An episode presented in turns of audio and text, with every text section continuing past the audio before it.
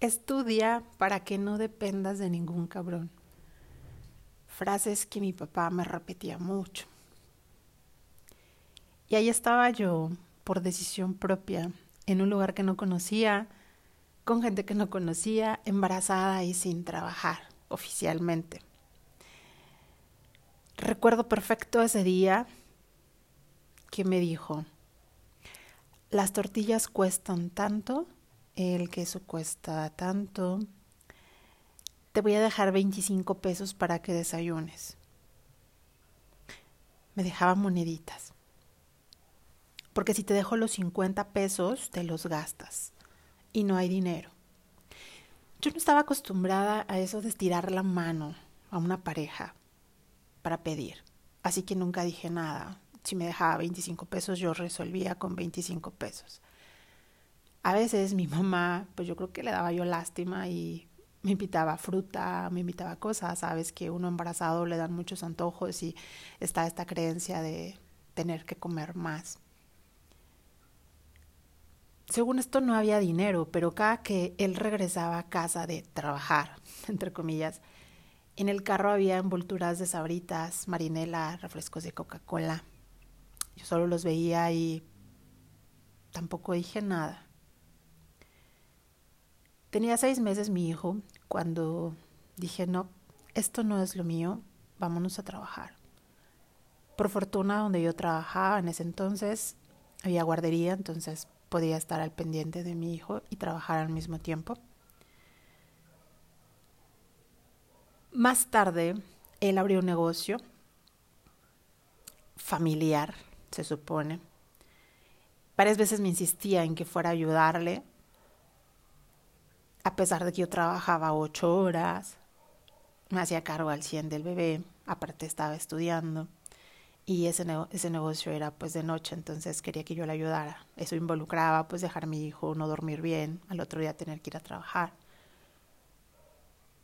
Y una de tantas veces decidí irle a ayudar. Alguien llegó, había mucha gente, alguien llegó, me pagó una cerveza él inmediatamente me estiró la mano. Eran 25 pesos y me los estaba pidiendo. Descubrí que eso del negocio familiar y sus constantes reclamos de que yo no le ayudaba, eh, etcétera, aparte de tener mi trabajo y hacerme cargo al 100 del bebé y él, pues la mitad de los gastos, por lo menos los míos y los de mi hijo. Todo eso era basura me quería de mesera sin, sin goce de sueldo, obviamente, porque era negocio familiar. y creía que le iba a robar 25 pesos. Me estaba pidiendo 25 pesos. Obviamente sí le dije, o sea, es en serio. Me dijo, no, tal vez se te olvide y pues para llevar el control. O sea, realmente la cosa estaba muy seria.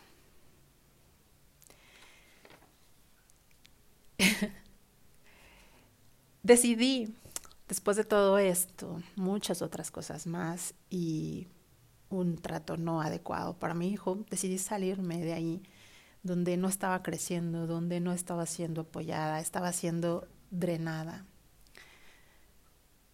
Y obviamente todo ese tiempo, pues fue una lucha esto del dinero. A pesar de ser una obligación parental, era tener que pedirlo, tener que recordar.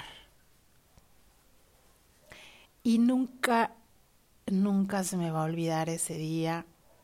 Yo pasaba por una tristeza profunda, por la muerte de, de mis papás y una crisis económica muy, muy grande.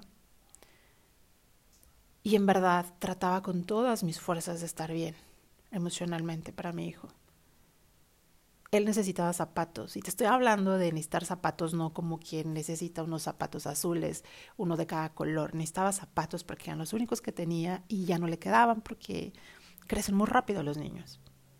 Le compré unos de 250 pesos. En ese momento ese gasto era algo que no era tan sencillo.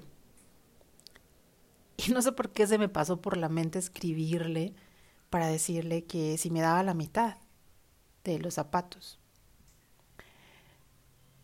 Me contestó, me hubieras dicho antes para decirte dónde están más baratos. Cabe resaltar que el señor calza y viste muy bien. En ese momento sentí más lástima por mí que por él. Ahí estaba yo mendigando 125 pesos. 125 pesos. Y ahorita lo repito en mi mente digo, wow. O sea, no eran unas vacaciones, no era un lujo, eran, era una necesidad y eran 125 pesos. Más tiempo tardaba yo en recordarle su obligación que en ponerme a trabajar para hacerme cargo yo misma. A esa conclusión llegué y eso le dije. Ya se lo hice. Jamás le volví a recordar su obligación. Lo hice, pero no tendría por qué ser así. La violencia económica existe y es todo un trámite, en verdad, desgastante hacer valer este derecho y esta obligación.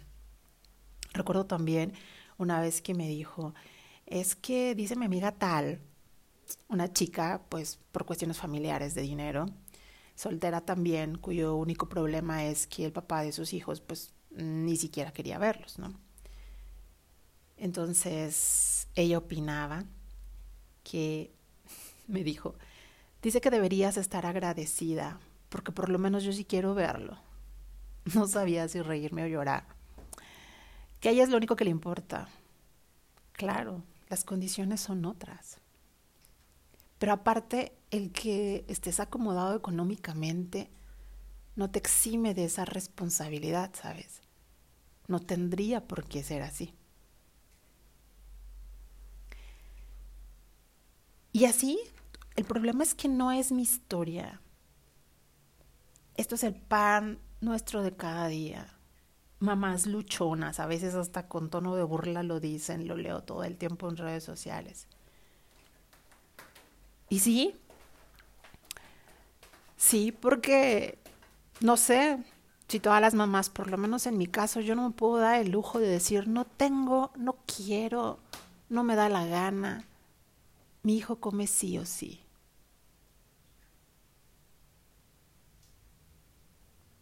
Recuerda que esto también es violencia.